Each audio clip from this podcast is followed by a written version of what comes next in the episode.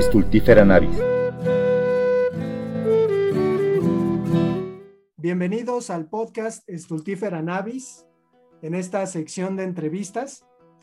Hoy tenemos a un invitado especial que conocí yo en una librería de Santa Fe hace mucho, mucho tiempo, eh, de nombre Patrocinio Vázquez, un un cuate eh, que entraba a la librería muy, muy sonriente. Creo que eh, de, los, de los representantes de ventas era el más sonriente, el más dicharachero, ¿no? Platicaba ahí con nosotros y me acuerdo mucho que me regalaste un día, digo porque lo tengo ahí pues guardado como un tesoro, un libro de José Saramago, firmado por José Saramago, ni más ni menos. A lo mejor no te acuerdas, pero yo sí me acuerdo y lo guardo con muchísimo, muchísimo gusto. ¿Cómo estás, patrocinio? Muy bien, Alex, muy bien, muchas gracias. Este, buenas noches, buenas tardes, buenos días. Este, un, abrazo caluroso para ti, para pues toda la gente que nos está escuchando. Oye, qué buena anécdota. Yo la verdad es que sí, sí recuerdo que te conocí en esa, en esa librería allá en Santa Fe. Y yo creo que lo que dices que entraba sonriendo es porque estaba muy joven y apenas iba empezando en este rollo, ¿no? Este, que, la verdad con el paso del tiempo, más allá de que digas que, pues que uno se va amargando, cosas así, aquí en este medio pasa todo lo contrario, ¿no? O sea, tienes la oportunidad de conocer mucha gente, algunas personas tienes poco contacto con ellos, pero posteriormente te los vuelves a encontrar. Con otros pues llevas una relación más estrecha por el mismo trabajo por, por años, pero sí este, es una es una profesión muy padre y creo que pues es eso, te da la oportunidad de convivir con mucho tipo de gente. Gente de las librerías, editores, en ocasiones autores y con los mismos lectores, ¿no? También en algún momento trabajé en librería y, y, una de las partes más, más chidas del trabajo, pues precisamente es poder platicar, recomendar, este, sugerir, ¿no? Este, eh, las lecturas, este, los libros o, dar recomendaciones a la gente. Oye, estoy buscando, por ejemplo, que este Saramago, ¿no? ¿Qué otras cosas similares a Saramago me recomiendas para leer? O, o el tema que esté buscando la gente, ¿no? Creo que esa es, una parte muy bonita. Y lo del libro, pues este, sí, sí recuerdo vagamente que, te regalé el ejemplar, qué bueno que lo conservas, este, y lo que no me acordaba es que estuviera firmado por Saramago, pero bueno, este, ese es un plus y qué bueno que todavía lo, tienes. Sí, no, desde luego nunca se me va a olvidar, pero cuéntanos eh, quién eres, eh, a qué te dedicas, qué, estudiaste. Ya después hablaremos un poquito pues, del asunto de cómo llegas eh, al camino del libro, ¿no? Que además formas parte de esta, de esta cadena importante del libro como representante de ventas. Pero, ¿quién eres? Bueno, pues para todos los que no me conocen, siempre es bueno conocernos. este, yo, yo, yo, nací en la Ciudad de México allá por 1978. Estudié eh, en el Politécnico en tanto la, la, vocacional como la, carrera. Estudié la, la, carrera de economía. Este, y pues entré a trabajar en, a esto del libro un poquito por accidente, ¿no? La verdad es que yo andaba buscando trabajo cuando salí de la carrera, iba a entrevistas, estaba aquí, no encontraba y este, pues uno cuando sale de la escuela pues necesita empezar a ganar dinero, ¿no? Para, para abrirse paso en, en lo que uno quiere hacer, ¿no? O sea, tener un trabajo es como fundamental. Y en una, en una librería de esas de, de la marca amarilla, este, eh, había trabajo para temporada de diciembre. Entonces entré, bueno, llevé mis papeles, me llamaron, hicimos una, una entrevista y me contrataron este, para la sucursal que está ahí enfrente del Palacio de Bellas Artes. Este, ahí, yo creo que todo el mundo la, la ubica. Este, estuve trabajando en la sección primero de arte para la temporada de diciembre y cuando se acabó el contrato de eventual, me ofrecieron pasarme a la parte de, de, niños y jóvenes que está en la, en la segunda planta de la, de la librería. Y ahí estuve más o menos como unos 6-7 meses. Después se abrió en ese año 2003 la sucursal de satélite. Me tocó la apertura de esa, de esa librería. Nos entregaron, pues no en obra negra, ya más avanzado, pero digamos ya estaba la librería con los libreros puestos ya nada más para empezar a recibir libros. Me acuerdo que el primer día que fuimos a trabajar fue un viernes de julio, agosto de ese año.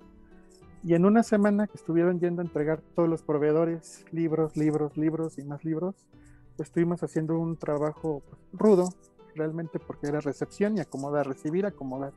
Y en el Inter pues había gente también que etiquetaba algunas cosas, ¿no? Entonces este, abrimos en una semana. Todavía tenía algunos detalles la, la librería, no servían los teléfonos, por ejemplo, pero la línea de cajas esa sí funcionaba. Este, no podrás comunicarte, pero cobrar sí se puede. Entonces, este, eh, ese es el negocio, ¿no? Este, y, y ahí, ahí duré más o menos un año y medio más, casi dos años, este, hasta que me tocó salir en enero, febrero del 2005 y posteriormente ya entré a trabajar a, editorial, ¿no? Ya con ese, digamos, esa pequeña experiencia que tuve de trabajar en librería. Antes, antes de continuar, eh, ¿qué, pasa con tu, tu, percepción del libro? Es decir, en este tiempo que fuiste pues, prácticamente librero, ¿cómo, cómo vas eh, dándole sentido a este objeto que al final pues es un objeto que, que tiene un precio? ¿Qué, qué comienza a significar para ti? Bueno, me voy a regresar un poquito para, para, para, para, contestarte esto. Sí. Este, mis papás, mi papá es ingeniero también del, del poli, mi mamá estudió laboratorista químico y este, tuvieron a bien enseñarme a leer antes de que yo fuera a la escuela. Entonces, cuando yo llegué al kinder, yo ya sabía leer y ya tenía contacto con libros, ¿no? Y además en casa siempre habría, había textos, pues, mi papá siendo ingeniero de ingeniería, algunos libros de química de mi mamá. Mi papá trabajaba en Pemex, entonces había N cantidad de manuales que te pudieras imaginar de seguridad para los petroleros, ¿no? Y eran, muchos de ellos eran manuales ilustrados con dibujitos. De hecho, había un muñequito que se llamaba Chapito, que ilustraba muchos, muchas de las páginas de los manuales de Pemex. Entonces era, no sé, como, como dónde está Wally ahorita, ¿no? Como Garfield, era un muñeco de ese tipo, o una figura así. Entonces, este, hacía, tenía yo acercamientos así por el, con los libros, ¿no? Digamos que era como normal. Y cuando, cuando yo era muy pequeño, mi papá también tenía la costumbre de ir mucho a República del Salvador y a las librerías que están en el centro a buscar libros de ingeniería. Entonces, este, pues yo me la pasaba a veces en los eh, como, como en aquellos entonces no había secciones de niños como tal en las sucursales, pues me la pasaba viendo los cómics, a veces en español, a veces en inglés, algunos les entendía, algunos no entendía las referencias de los chistes, aunque pudiera leer la, la frase, pero este, pues ah, digamos que había esa, esa pequeña cercanía, bueno, gran cercanía, ¿no? Porque eh, uno, ya aprende muchas cosas o se divierte, ¿no? Es, es, es, es creo, como puedo definir ahora el, el, el, libro como objeto, sobre todo en la parte de interés general, es una forma de diversión, de esparcimiento, este, y bueno, entonces, este, obviamente, pues en la carrera también estás eh, entre obligado y gustoso por leer algunas cosas que van relacionadas, algunas más por obligación que otras y otras más por gusto también, pero, pero pues se sigue dando esa, esa cercanía durante toda la vida académica, ¿no?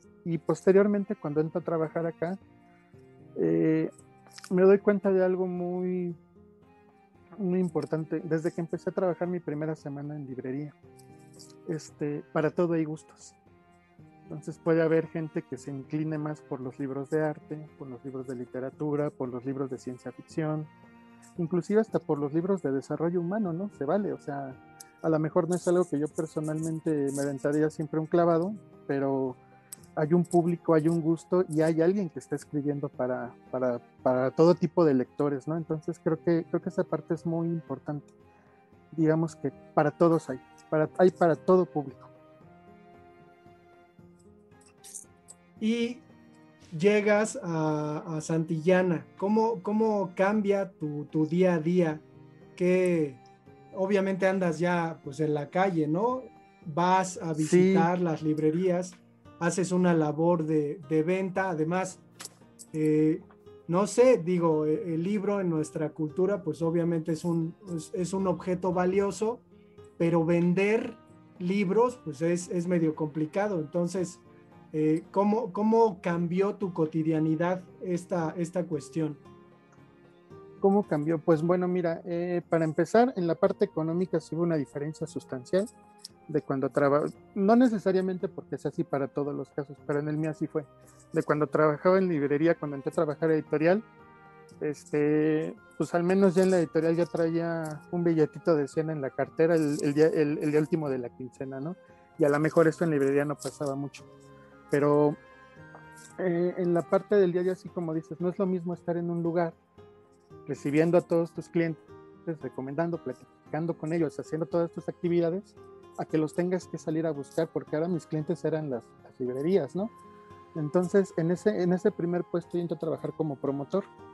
Entonces yo tenía que, abarcar algunas zonas de la Ciudad de México y, e ir a hacer, no precisamente una labor de venta, pero sí una labor de convencimiento con, contigo, con tus compañeros, con otras librerías, para que exhibieran mi producto, para platicarles un poco de qué se trataba y pues sí también detectar algunas cosas que les pudieran a ustedes estar haciendo falta, ¿no? O sea, esa era mi, chamba en ese entonces.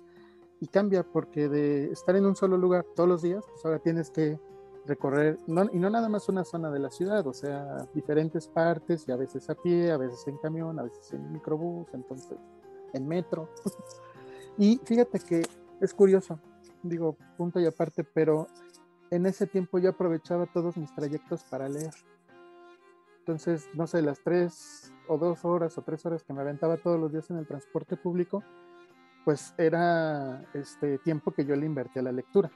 Que no necesariamente algunas cosas este, muy de gustos, pero así generales, ¿no? Pero, pero personalmente sí, sí, sí tenía ese tiempo para eso.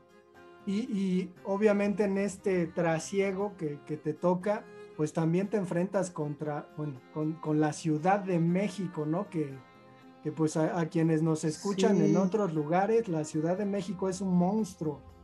Sí, sí, sí. Y fíjate que ya desde antes, y también comentario aparte, pero, pero va, a mí algo que me molesta mucho de la ciudad son todas las manifestaciones porque muchas veces ni siquiera la gente que se viene a manifestar, bueno, que se manifiesta desde aquí, vienen de otros lados a hacer la manifestación aquí, porque aquí se concentraban entonces los tres poderes, ¿no? Ejecutivo, legislativo, judicial, y aquí pasaba todo el relajo, esto ni era ciudad, era un distrito federal, digamos. Anteriormente, pues ni siquiera había elecciones, ¿no? El regente lo ponía el presidente, pero precisamente por eso se hizo la costumbre de que vinieran las manifestaciones. ¿Y por qué me molestan las manifestaciones? porque por las manifestaciones tienen que cerrar los comercios para que la gente pase, ¿no? Y cuando, y cuando se han llegado a quedar abiertos, pues se ven víctimas pues de saqueos y, no necesariamente de, la gente que se manifiesta, pero a lo mejor de terceros que se benefician en ese instante o, o, gente que quiere golpear la manifestación o etcétera, ¿no? Pero bueno, finalmente salen salen afectados y por otra pues porque a mí me dificultaban los trayectos precisamente para poder hacer mi trabajo, ¿no? O sea, yo no me podía voltear con mi jefe y decirle, oye, es que no fui a, la sucursal que está ahí de Bellas Artes o, de, o más adelante en Donceles porque había una manifestación. O sea, eso no era como, como opción, ¿no? Entonces, son de las pequeñas cosas con las que te vas enfrentando todos los días. Entonces, yo que iba mucho al centro decía, ah, bueno, para que no me agarren manifestaciones tengo que ir antes de las 11. Y antes de las 11 yo ya tenía que tener este peinada esa parte, ¿no? Que no era, que tampoco era garantía, pero era menos probable que me tocara ahí una manifestación. Bien. Y, llevabas libros, porque pues obviamente también para, para eh, convencer, ¿no? A, los a los gerentes de las librerías o compradores, pues tenías que llevar los libros. Digo, también, pues es una, una maleta pesada, ¿no? Sí, fíjate que a mí no me tocó en ese entonces, todavía estoy, no me tocaba la, la tarea de estarme llevando, digamos, cada mes el muestrario de novedades, ¿no? Eh, me llevaba algunas cosas, lo que podía cargar, porque también me tenía que llevar algún material promocional, porque también les, les regalábamos separadores y otras cosas, ¿no? Entonces, este, pues era lo que podía cargar, porque también tampoco me podía llevar de más, ¿no? Este, o iba organizando mis, conforme, conforme iba organizando mis actividades en la semana, ah, pues hoy a estas sucursales les voy a llevar tal material, tales libros, para la siguiente visita les llevo estas otras y así sucesivamente. igual no, no podía llevarme lo de un día de ruta todo en un solo día. Y ya en este, en este trabajo cambia tu perspectiva del libro, es decir, estabas como librero y ahora te conviertes en, en pues agente de ventas ¿Qué, pasa con respecto a tu percepción de, del libro? A mi percepción, bueno, la percepción que tengo del libro, eh, hay dos cosas. La percepción del libro sí, sí cambia porque primero es como lector, después como librero y después, digamos, en, el, en la parte, no porque yo edite, pero sí en la parte de editor que nos encargamos a la, a la distribución. Este, el libro lo aprendí de, gracias a un compañero que entró a trabajar con nosotros en Santillana, que él, que él venía de la industria de vinos. Este, el libro finalmente es un producto. O sea, se oye muy feo, pero el libro es un producto. Lo que vayamos a hacer con él después es lo que cambia. Pero primero lo tenemos que tratar como, como un producto cualquiera. ¿A qué me refiero? Eh, tengo que administrar bien lo que voy a producir para poderlo comercializar adecuadamente no voy a tirar, por decir algo, mil ejemplares de un libro si nada más voy a vender dos. Mejor tiro diez, vendo tres, cuatro, pero, pero, pero, pero eso me da la oportunidad de, tener una pequeña ganancia. Porque si yo hago lo contrario, pues eh, solito a la larga o en el mediano o en el largo plazo me puedo estar eh, haciendo, digamos, el harakiri, ¿no? Entonces, este, primero hay que verlo como producto, Después, claro, sí hay que echarse un clavado al contenido y, precisamente saber qué hacer con ese contenido, ¿no? Porque yo, como te decía al principio, para todo hay. Este, una experiencia que yo tuve en la librería de satélite, en la sucursal de allá, fue que yo estaba encargado del departamento de niños, niños y jóvenes. Entonces, este, me tocó eh, la salida del libro 5 de Harry Potter en español. O sea, cuando Harry Potter era bueno, todavía, pero en ese tiempo era un, boom sensacional. Este, me, toca, me tocaba lidiar con los niños y con los jóvenes eh, que preguntaban a la semana, oye, ya me acabé un libro de 700, 800 páginas, ¿qué más hay? Y había muchas editoriales, por ejemplo, eh, Océano publicaba una colección que se llamaba Travesía, bueno, tenían ahí un logo de Travesía y traían mucho de fantasía, este, ediciones B, traía un libro que se, un sello, perdón, una colección que se llamaba Escritura Desatada. Este, los, mismos editores de Salamandra tenían varias colecciones, Coraline, El Clan de la Loba, este, no, El Clan de la Loba creo que era otra editorial, pero bueno, eran muchos títulos que inclusive tenían el mismo eh, recuadro que los libros de Harry Potter en colores pues, amarillo, verde, etcétera, y eran también este, eh, publicaciones juveniles, infantiles, juveniles, entonces creo que es ubicar un poco a tu cliente, a tu lector, qué tipo de libros le gustan, porque sobre todo los niños, los niños no te van a leer una edición del Quijote así de este pelo, este, difícilmente, no digo que no lo haya, pero difícilmente lo van a hacer. Pero si tú les pones otra edición del Quijote donde trae algunas ilustraciones, igual puede ser obra completa, y donde les vas explicando qué es lo que querían decir en el español de aquella época, pues creo que lo van a recibir de mejor manera, ¿no? Y así con cualquier tipo de texto. Entonces creo que sí es un poco ubicar a quién es tu público y qué le puedes recomendar. Y como te decía al principio, para todos los gustos hay.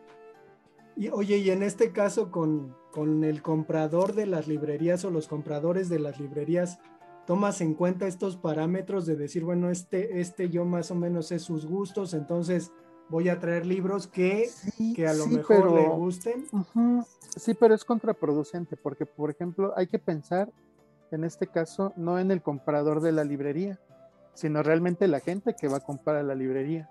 O sea, no sé, eh, eh, en, en, la cadena de la marca esta de azul que está hacia abajo, ¿no? Este, que le, dices al comprador, oye, este, aquí en tu sucursal vienen muchos chavos, entonces yo te recomiendo que, pongamos libros de jóvenes, ¿no? O, este, o a Margarita, este, tú, te, acordarás, oye Margarita, aquí en tu sucursal vienen muchas señoras, entonces vamos a, hacer colocaciones de libros que le gusten a tu público. Oye, y siendo, siendo economista, ¿cómo, este conocimiento de la economía y te lo digo porque una hermana mía es este, economista. Sí, sí, sí. Eh, es apasionante, ¿no? Obviamente es un estudio apasionante, pero ¿cómo aplicas estos conocimientos que tienes a, esta, a esta profesión que te vas forjando con el tiempo? Bueno, fíjate que es chistoso. Ese día precisamente estaba platicando con un colega que sobre todo sucede mucho en escuela pública, lo que tú estudias en la carrera, cuando sales a ejercer, a buscar trabajo, te dicen, oye, te falta esto, te falta el otro, te falta aquello, y a lo mejor de todo el temario que viste en la carrera, solamente te sirve el 10 o el 20%. Y es lo que vas a aplicar en el trabajo que tú, que tú elijas. A mí me tocó estar este, en la parte de, del mercado de los libros y me ayuda mucho para, ya como, como vendedor, han cambiado mucho los tiempos. Ya de unos años para acá, eh, se tienen que usar más los números, este, revisar los históricos de venta de los clientes y si consideras que año con año van creciendo los catálogos, a veces pasas de trabajar de un PDF donde tenías, no sé, a lo mejor 200 títulos, a trabajar en una hoja de cálculo, ya sea en Excel, en, Excel, en Access o en el programa que tú quieras, donde digas, ah, aquí tengo 5000, 4000 líneas de catálogo que voy a revisar y con eso trabajas ahora con tu con tu compar y obviamente el haber estudiado una carrera como economía pues me ayuda en la parte administrativa.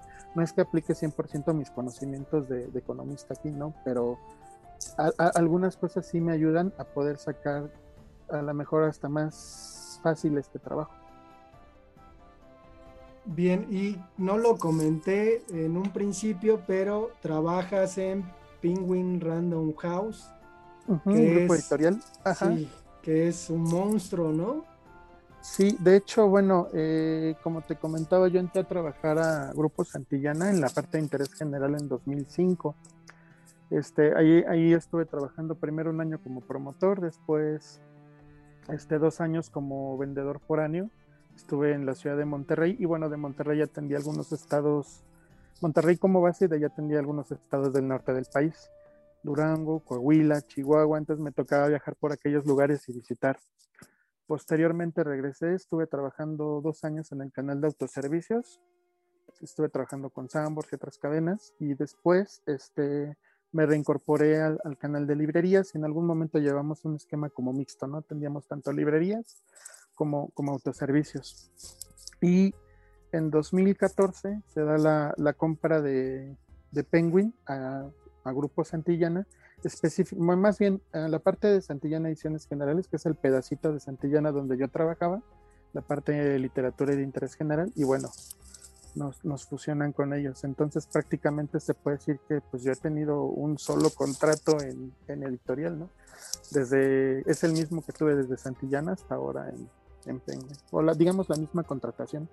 Pero, pero este cambio hace que el fondo que manejabas se, se expanda. Sí, pues en aquel entonces, este, no sé, eh, el mercado nos lo peleábamos tres editoriales, ¿no? Siempre estábamos punteando este, tres editoriales, ¿no? Y de repente imagínate que se fusionan dos de esas tres, ¿no? Entonces, este sí fue un cambio, fue un cambio fuerte para los que trabajamos en las dos empresas. Este, pero creo que fue positivo, o sea, a la larga, a la larga trabajar en un, en un grupo así nos da muchas ventajas este, para todos, o sea, lo que se trata siempre es de que ganemos los lectores, los que trabajamos ahí, eh, nuestros clientes, los libreros, entonces este, creo que fue algo, algo positivo. Hay, hay un dicho común, sobre todo en las escuelas, ¿no? Y creo que en la sociedad, esta cuestión de que en México no, no hay lectores, en México nadie lee. ¿Tú cómo ves? ¿Qué, qué podrías decirnos sobre eso? Este, no, se equivocan. De repente la mejor es que leemos, ¿no?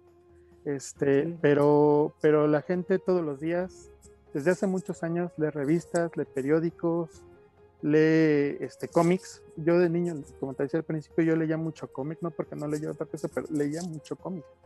Este, a la fecha, pues todavía tengo, tengo, tengo algún gusto por algunas historietas pero inclusive este, mucha gente también leía estas publicaciones semanales este, de libro vaquero, sensacional de traileros, videos, o sea, la oferta de entretenimiento de la lectura es muy diversa. O sea, por un lado estamos las librerías, por otro lado está todo el gremio de periódicos y revistas, pero yo creo que la gente lee igual es, creo, creo que sí lo que tenemos que hacer todos es buscarle a la gente exactamente qué quiere leer.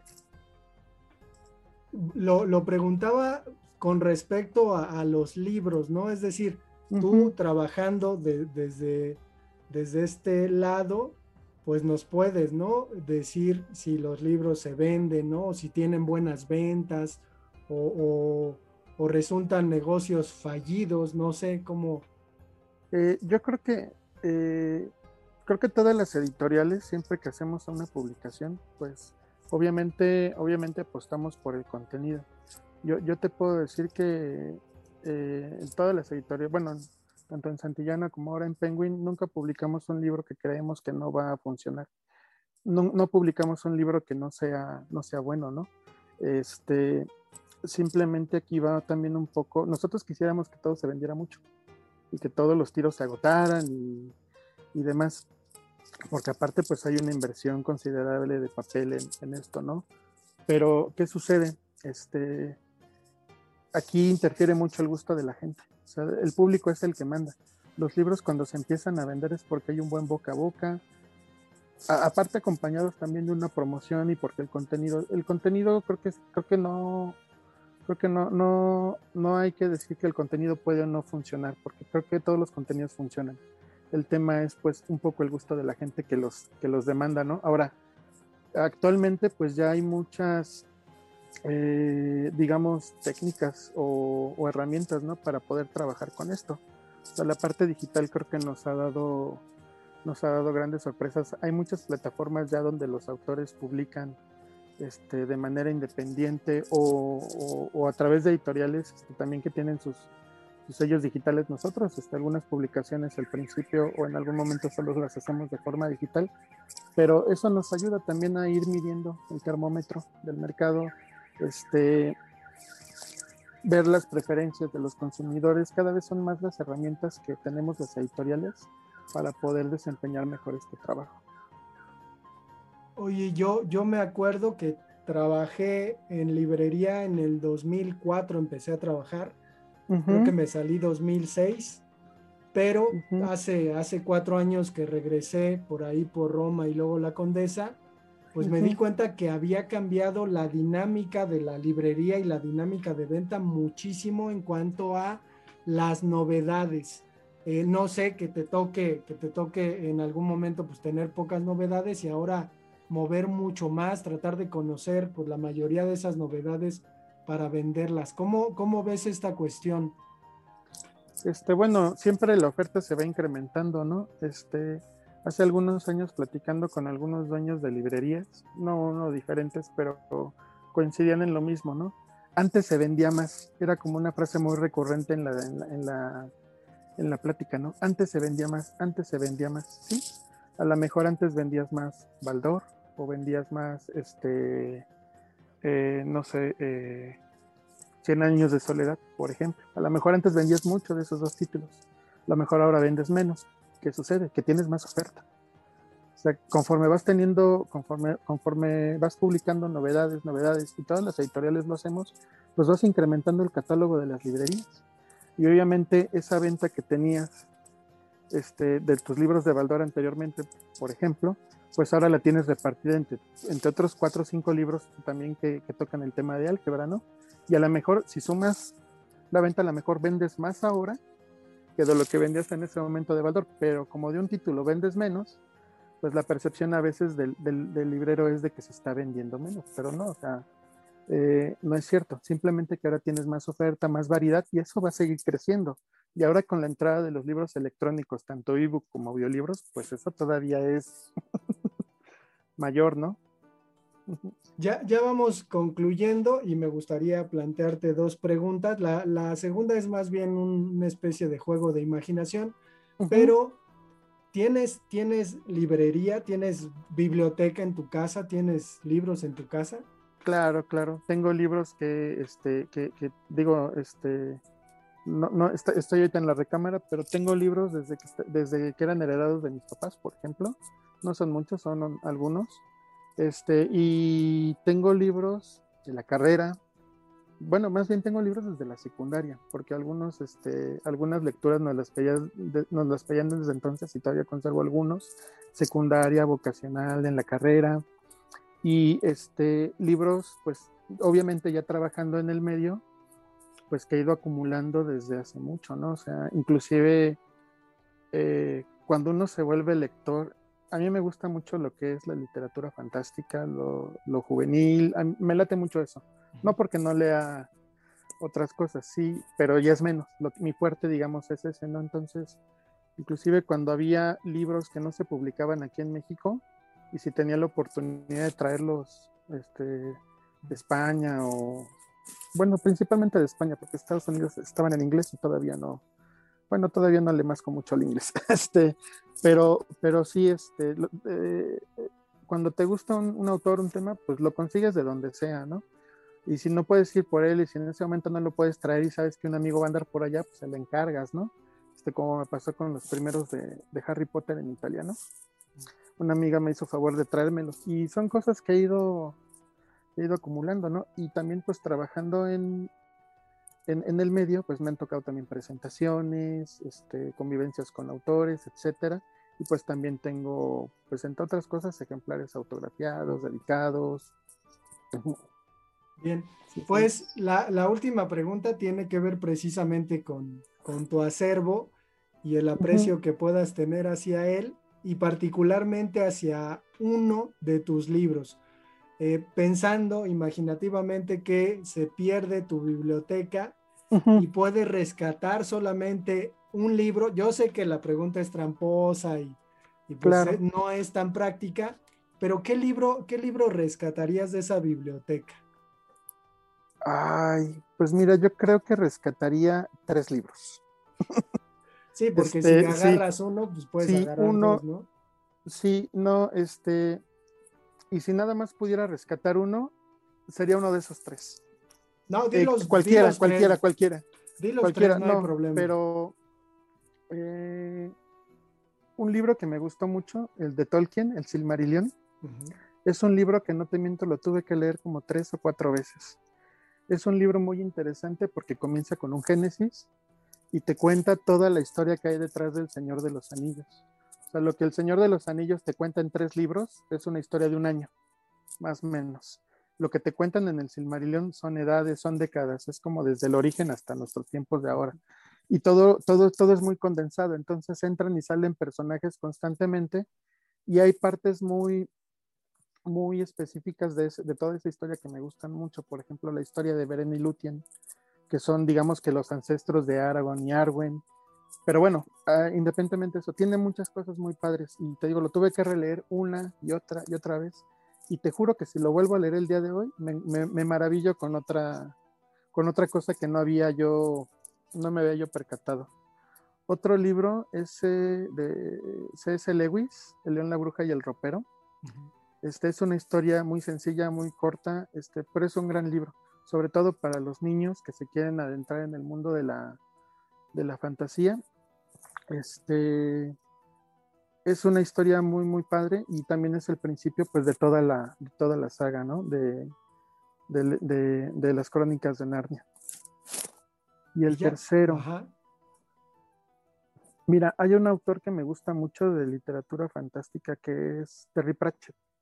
No sé si tú lo ubicas. Sí, sí, sí. Este, él escribe una especie de literatura fantástica, pero siempre parodiando a nuestra sociedad.